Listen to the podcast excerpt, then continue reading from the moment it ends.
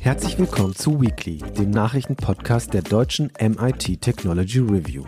Darin wollen wir jede Woche Nachrichten aus Technik und Wissenschaft einordnen, um einfach besser zu verstehen, was hinter der Nachricht steckt. Und jetzt geht es los mit Weekly. Hi und herzlich willkommen. Mein Name ist Jenny Lepis. Ich bin Online-Redakteurin beim Magazin MIT Technology Review. Heute mit mir in der Folge ist mein Kollege Gregor Honsey. Hallo Gregor. Hallo zusammen. Heute wollen wir zuerst über Wasserstofferzeugung sprechen. Deshalb sitzt auch Gregor hier. Es geht um einen neuen Ansatz, den sich Ingenieure vom MIT in den USA ausgedacht haben. Mit ihrem Design schaffen sie es nach eigenen Angaben, 40 Prozent der Sonnenwärme dafür zu nutzen, um sauberen Wasserstoff herzustellen. Wie ihr Ansatz funktioniert und ob das alles so praktikabel ist, darüber spreche ich gleich mit Gregor.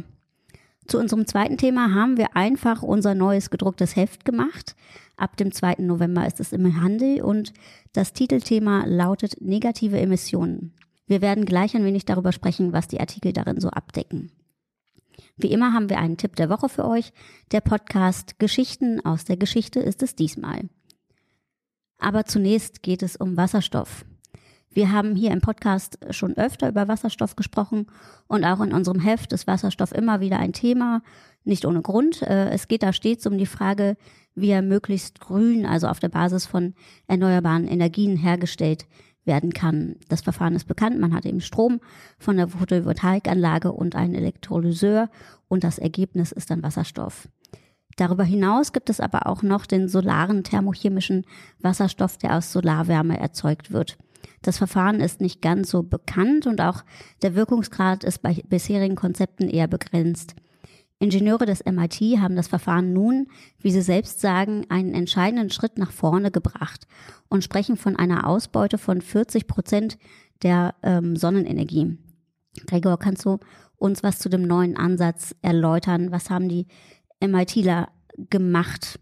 Es muss ja nicht immer Strom sein. Also bei Wasserstofferzeugung denkt man immer, Photovoltaikstrom oder überhaupt erneuerbarer Strom und dann halt ähm, daraus Elektrolyse. Äh, aber man kann ja Wasser auch mit großer Hitze zerlegen. Und genau das macht das äh, Prinzip sich zunutze. Also man reflektiert mit großen Sonnenspiegeln die Solar, die Sonnenstrahlen auf einen Absorber, der dann sehr heiß wird, so im Bereich von bis zu 1500 Grad.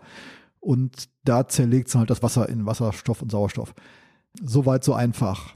Ein Problem dabei ist, dass man, ähm, also es geht im Wechselspiel mit Metallen. Metall wird oxidiert und reduziert. Wenn es reduziert ist, klaut es sich das Sauerstoff vom Wasser und dann hat man Wasserstoff, aber man muss ja dieses dann wiederum oxidierte Metall wieder reduzieren, also den Sauerstoff wieder rausholen. Mhm.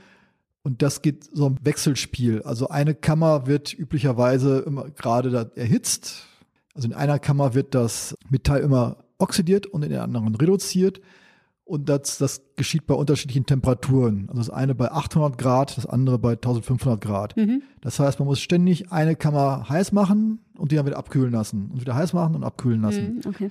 Ist logisch, dass das ganz schön viel Energie verschwendet. Mhm. Darum haben halt die MIT-Forscher so eine Art liegenden Paternoster gebaut. Ein also, liegenden, okay, ja. Paternoster, ja, so, ist mir kennt man noch genau. so, halt, ähm, Gibt es manchmal noch in alten Rathäusern? Genau, ich habe mal in einer Redaktion gearbeitet, wo es ein Paternoster gab oh. in Düsseldorf bei der Wirtschaftswoche. Stimmt, ja. Äh, das nur am Rande. Also das sind so Kästen, die aneinander vorbeifahren an so einem bis zu 50 Kästen mhm. an so einem Förderband. Jeder Kasten ist eine Reaktionskammer, wo halt dieses Metalloxid drinsteckt. Die werden erhitzt und dann fahren sie zu einem kalten Ende. Und dabei kommen ihnen immer die Kästen entgegen, die vom kalten Ende wieder zum heißen Ende fahren. Ja. Dabei geben sie halt immer die heißen Kästen, geben Wärme an die kalten Kästen ab. Mhm, okay. Und dadurch werden halt die Kästen, die vom kalten Ende zum warmen fahren, schon wieder vorgeheizt und so bleibt die Energie im System. Mhm. Und man braucht, man kann Wärme rückgewinnen und man braucht weniger Energie dazu. Wie viele Kammern haben die da aufgebaut? So, Oder? Um die 50. Also es ist erstmal nur ein Konzept. So, ein also Konzept, gebaut okay. haben die erstmal gar nichts. Okay. Mhm. Äh, es ist erstmal nur ein Konzept und da sprechen sie von bis zu 50 Kammern. Ein anderes Problem ist, dass die ähm, Reduktion von Eisen nur im Vakuum funktioniert. Das heißt, man muss diese Kammer So, immer Luft hm. leer- leer machen oder mit Okay. Inertgas, also mit einem Gas füllen, was keinerlei chemische Eigenschaften hat. Hm. Und das ist auch eine große Verlustquelle an Energie, ständig dieses, diese eine Kammer evakuieren zu müssen. Hm. Und dazu haben dann sich die MIT-Forscher eine andere, einen zweiten Ring von, also einen quasi Okay. zweiten Paternoster gebaut oder ausgedacht, Übergeordnet irgendwie, ja. dann ein anderes Metalloxid, das eine Metalloxid reduziert. Hm.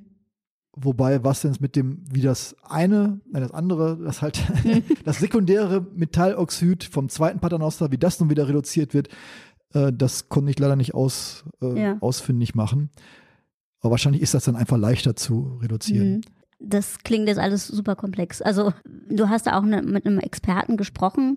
Was hält der denn da von der ganzen Idee? Genau, mit wem hast du gesprochen? mit dem Martin Röb vom ähm, DLR habe ich darüber gesprochen. Mhm. Der war auch tatsächlich in Sydney auf einem Kongress, wo die MIT-Kollegen das vorgestellt haben. wie Hat da. Mhm. also auch direkt mit auseinandersetzen können. Also er findet diese 40 Prozent schon sehr optimistisch.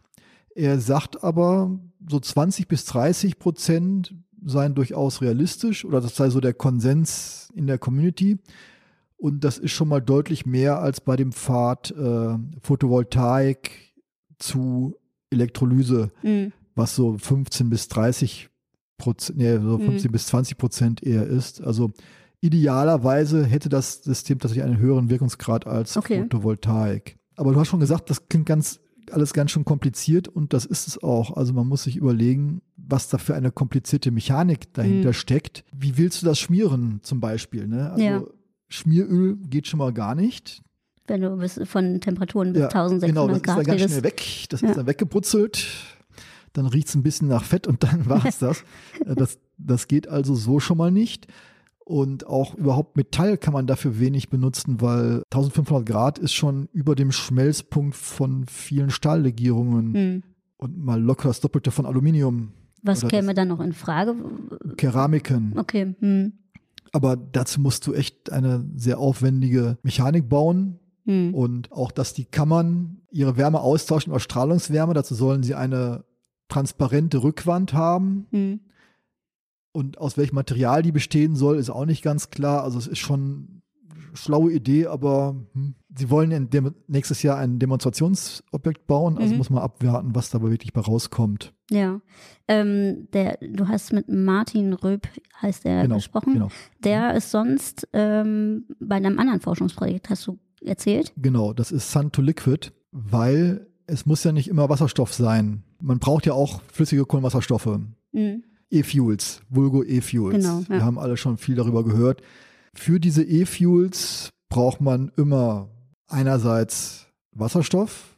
Wie wir Mhm. den herstellen können, haben wir ja jetzt gerade drüber gesprochen. Hm. Das geht auch photovoltaisch, ist das alles sehr bewährt.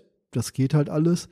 Und äh, man braucht dazu aber auch Kohlenmonoxid. Mhm. Und dazu muss man Kohlendioxid reduzieren. Und das ist sehr schwer und energieaufwendig. Dazu haben wir auch ein Stück im aktuellen Heft, der 5-Minuten-Experte.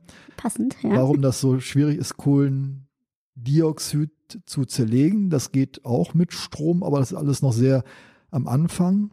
Jetzt kommt der spezielle Charme dieser solarthermischen Lösung dazu, weil auch mit, der, mit dieser Hitze kann man, äh, wie man das Wasser zerlegt, kann man auch Kohlendioxid zerlegen. Man hat da quasi nur einen Prozess. Also Hm. man hat da schon eine Riesenanlage aufgebaut, die wahnsinnig viel Hitze produziert.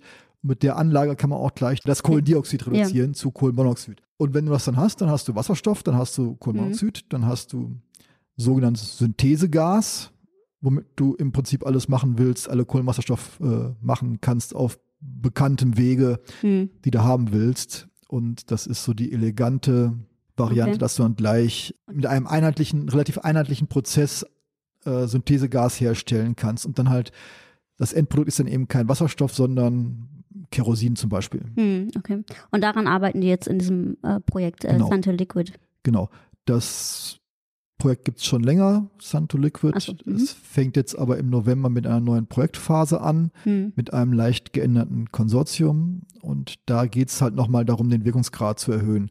Der ist im Moment auch nicht so hoch, im Bereich von 6 bis 7 Prozent. Ah, okay. Ja. Hm. Aber Herr Röb ist zuversichtlich, diesen Wirkungsgrad noch verdoppeln zu können. Und dann, das kann man jetzt nicht mit der Wasserstoffproduktion vergleichen. Da klingt es auch relativ mau, aber wie gesagt, wenn du Kohlenwasserstoffe haben willst, ist ja. das schon wieder ein anderer Schnack, weil du halt viel Energie zum Spalten von Kohlendioxid brauchst, der schon da eingerechnet ist hm, okay. in diesem Wirkungsgrad. Genau, und also äh, in dem äh, Sun to Liquid gibt es ja auch noch viele Prozesse, wie du vorher sagtest, ne, zu optimieren. Genau. Und da werden genau. sie sicher noch einiges zu tun haben. So viel Feintuning bei der Prozessführung, einheitliche Hitzeverteilung beim Absorber und so weiter. Mm, okay. Wobei ein Punkt ist nicht dabei, also da muss man auch von diesem Wirkungsgrad noch sicherlich ein paar Prozentpunkte abziehen. Hm. Äh, die CO2-Gewinnung selber, die ist jetzt noch nicht so. enthalten. Also das hm. CO2 wird einfach als Rohstoff als gegeben angenehm an, ja, angenommen. angenommen. Ja. Aber das muss man auch irgendwoher gewinnen. Aus der Luft oder von ja. Industrieprozessen abspalten, das kostet auch nochmal Energie. Hm. Das ist bei allen anderen Prozessen, bei allen anderen E-Fuels-Prozessen ja genauso. Ja, genau. Ja, das ist äh, eigentlich schon eine galante Überleitung, äh, das äh, CO2 als Rohstoff sozusagen. Danke erstmal für die Einordnung. Äh, deinen Text stelle ich dann auch online und der ist dann gleich zu lesen, wenn der Podcast auch online ist sozusagen. Genau, du hast äh, gerade das Stichwort CO2 äh, erwähnt.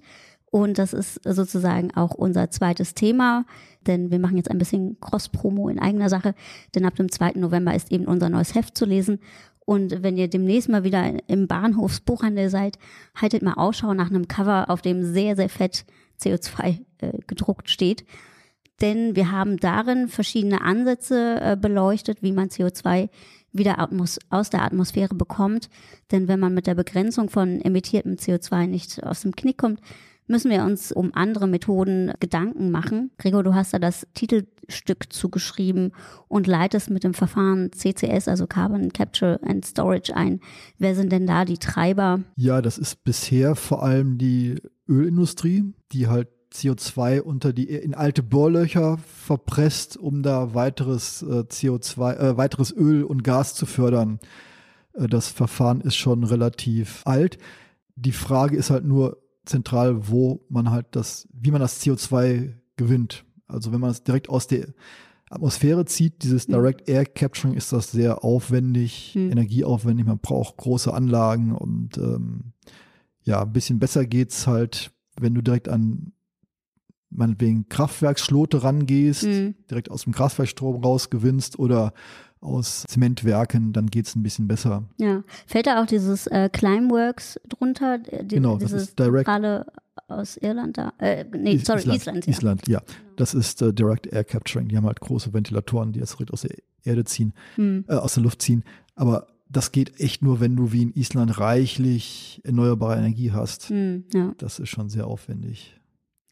Und äh, das Verfahren äh, Carbon Capture Storage, wie gut ist das? Man sollte meinen, das ist eigentlich ein bewährtes Verfahren, wird Jahrzehnten, seit Jahrzehnten benutzt und in Norwegen zum Beispiel wird das gerade praktiziert in alten Öl- und Gasfeldern, mhm. äh, nee, Gas, Gasfeldern. Mhm. Und ähm, diese Gasfelder zählen zu den am besten untersuchtesten die am besten untersuchten mhm. geologischen Formationen überhaupt angeblich. Also sind 150 Paper mhm. zu erschienen zur Geologie vom Sleipner Gasfeld. Okay. Mhm. Und trotzdem steckten da Überraschungen drin. Also ähm, das CO2 ist wieder aufgestiegen, bis es von einer Schicht glücklicherweise gestoppt wurde, von der man bisher aber gar nichts wusste. Okay, ja. Also die Geologie steckt voller Überraschungen und jedes äh, Depot muss sehr, sehr genau nochmal untersucht werden. Und selbst dann äh, weiß man nicht genau, was einen erwartet. Ähm, du schreibst ja auch, also von CO2-Endlager fand ich auch einen sehr äh, ja, makabren Begriff, weil man sich da ja gleich irgendwie das nächste Problem einhandelt, sozusagen. Ne? Aber es ist halt so. Es ist halt. Ja. So ist es. Es ist ein Endlager. Und das ja, natürlich. muss dann echt sehr, sehr lange drin bleiben. Ja, Andererseits ist es natürlich jetzt nicht so, ein Versagen des Endlagers hat auch nicht die Konsequenzen wie, wie beim Atomendlager. Mhm. Also, dass das Ding alles nicht dicht ist, andere Experten sehen das jetzt nicht so gravierend an, weil dann auch wenn mehrere Tonnen pro Jahr entweichen, mhm. was viel ist, auch, auch natürlich das Ökosystem zerstört am Meeresland, reden wir dann trotzdem nur von Flächen von 50 Quadratmetern oder so direkt Ja. an der Ausstoßstelle. Also Hm. es ist jetzt nicht so desaströs, Ja, klar, ja. aber natürlich auch nicht Sinn der Sache, weil äh, dann ist natürlich das Klimagas auch wieder raus. Also man muss Genau. schon sich drauf verlassen, dass die Dinger dicht sind. Du gibst ja auch in deinem äh, Titelstück noch äh, Beispiele für andere Speichermöglichkeiten. Kannst du die noch äh, erwähnen? Genau, also man kann natürlich, darüber hat unsere Kollegin Veronika St. Petri Kessler geschrieben, natürliche Steinverwitterung, also auf Mhm. Englisch Enhanced Weathering nutzen. Da werden Basalte oder ein Mineral namens, wie heißt es, Ol- Olivin Hm. benutzt, was halt CO2 bindet. Man muss es halt mahlen, ausbringen und das verwittert dann sozusagen natürlich. Äh, mahlen, damit es halt eine größere Oberfläche hat und bindet das Mhm. CO2 und da kommt es dann auch nicht mehr raus. Hm. Also das ist relativ sicher. Dafür muss man aber auch ganz schön viel äh, diese mit Materials, dieses Steins umwälzen, abbauen, malen und so. Eine andere Methode, es zu speichern, ist natürlich die biologische. Wir wissen alle, Biomasse, Genau. Bäume machen es kostenlos für uns. Das Problem dabei ist, dass natürlich auch wieder entweichen kann. Also wir wissen alle, Wälder und Bäume können abbrennen, dann ist das CO2 wieder da.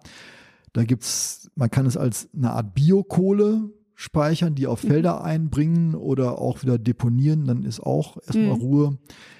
Ist aber auch alles relativ aufwendig und zum Teil technisch nicht so richtig erforscht. Also wir haben auch eine Tabelle im Heft, wo genau diese verschiedenen Ansätze verglichen Genau. werden, weil die einen sind teuer, die anderen haben zu wenig Kapazität und die dritten sind noch nicht ausentwickelt und manche sind alles, alles drei gleichzeitig.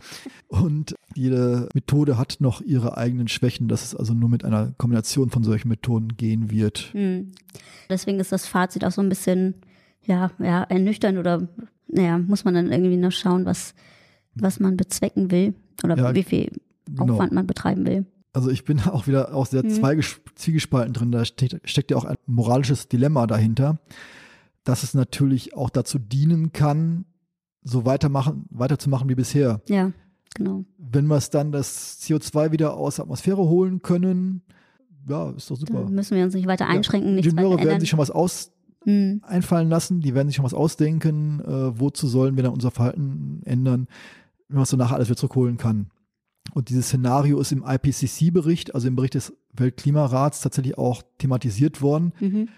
dass man sozusagen einen Overshoot kompensieren könnte. Also Ja. wenn wir das zu viel ausbringen, CO2 in die Atmosphäre, ähm, kann man es ja nachher nochmal zurückholen. Aber Mhm. dafür müsste man ja mehr Kompensations-, mehr äh, CCS-Kapazität schaffen, als man überhaupt weltweiten Ja, ähm, Ausstoß hat. Das finde ich total, äh, total gaga, die Vorstellung. Also, äh, wenn das, und zumal ist das Einsparen ja immer günstiger, also dass jetzt hm. eine teure Methode die Lösung sein soll, weil eine billigere Methode nicht funktioniert. ja. Hm. Genau. Ja, Merkt ihr selber, ne? Nichtsdestotrotz befassen wir uns eben mit diesen Methoden, beleuchten die auch nochmal, damit man nochmal näher, äh, näher weiß, worüber wir hier reden und was, was da alles äh, ja, abläuft. Das erfahrt ihr eben in unserer neuen Ausgabe, die nicht nur im Handel zu kaufen ist, sondern auch bei uns im Heise-Shop. Da könnt ihr euch entweder das gedruckte Heft nach Hause schicken lassen. Das ist bis einschließlich 10. November auch übrigens portofrei. Oder ihr bestellt einfach das PDF der Ausgabe, dann habt ihr kein Papier zu Hause. Genau. Unser Tipp der Woche ist diesmal wieder ein Podcast. Der ein oder andere kennt ihn auch vielleicht, denn Geschichten aus der Geschichte gibt es bereits seit sieben Jahren und es gibt inzwischen über 100, nein, sorry, über 400 Folgen natürlich. Und äh, Gregor ist offenbar regelmäßiger Hörer davon. Ich selbst kannte den Podcast jetzt noch nicht, aber wir haben auch eben ähm, schon drüber gesprochen und das schien mir ja wie eine nette historische Ergänzung zu unseren Themen immer, was, was wir immer so machen, da es äh, sich so in einem Themenspektrum bewegt und die Hosts sind Historiker auch, äh, Daniel Messner und Richard Hemmer. Die beiden sprechen über vergessene Ereignisse und interessante Persönlichkeiten. Und dabei sind das eben nicht selten auch Ereignisse aus der Technikgeschichte. Was gefällt dir denn besonders gut an dem Podcast, Gregor? Also der ist erstmal ganz hervorragend recherchiert. Hm. Auch wenn du schon viel über ein Thema gelesen hast, entdeckst du immer noch neue Sachen Ja. dabei, auch wenn du schon glaubst, das kenne ich. Es, ähm, es sind ähm, manchmal sehr obskure Themen, die aber sich dann als Hölle interessant herausstellen. Also sie, da Überraschungseffekte. ja, genau, also die Mhm. Themen sind schon ähm, auch Sachen, von denen du nie gehört hast, Menschen, von denen du nie gehört hast. Hast du Oder- da ein Beispiel im Kopf? Oh, jetzt hast du mich gerade. Oh. ähm, ja, zum Beispiel eine Folge, also es ist sehr viel Überraschendes drin. Ja.